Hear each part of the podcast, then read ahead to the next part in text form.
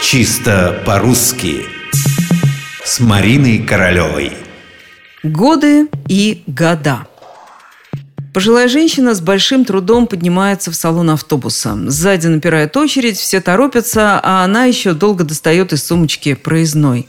«Проходите уже!» – раздраженно кричит кто-то. Женщина качает головой. «Думаете, это легко? В мои-то годы!»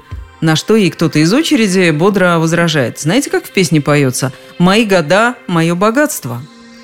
Так годы или года? В 90-е годы или в 90-е года? И вообще, как поступать в разных ситуациях с этим коротким и простым словом «год»? Как с ним быть, когда оно с разными предлогами в разных падежах произносится по-разному? Тем не менее, никакого беспорядка. Слово «год» все-таки подчиняется определенным правилам. Начнем с его единственного числа. Год, не прошло и чего, года. Мы благодарны этому году за интересные события. Письмо датировано прошлым годом. Мы еще долго будем вспоминать об этом годе.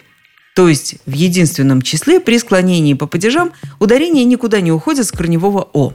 Существует только одно «но» – в году. Предложный падеж в местном значении. Сколько дней в году? В году 365 дней.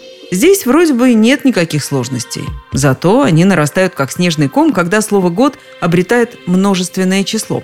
Здесь есть два варианта. И годы, и года. И годов, и лет.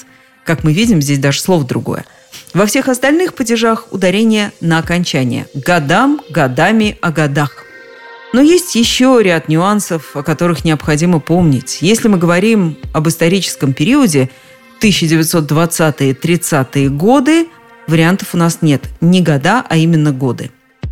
Говоря про события, которое случилось на таком-то году, например, на десятом году совместной жизни супруги расстались, мы тоже вынуждены поставить ударение именно здесь, на году.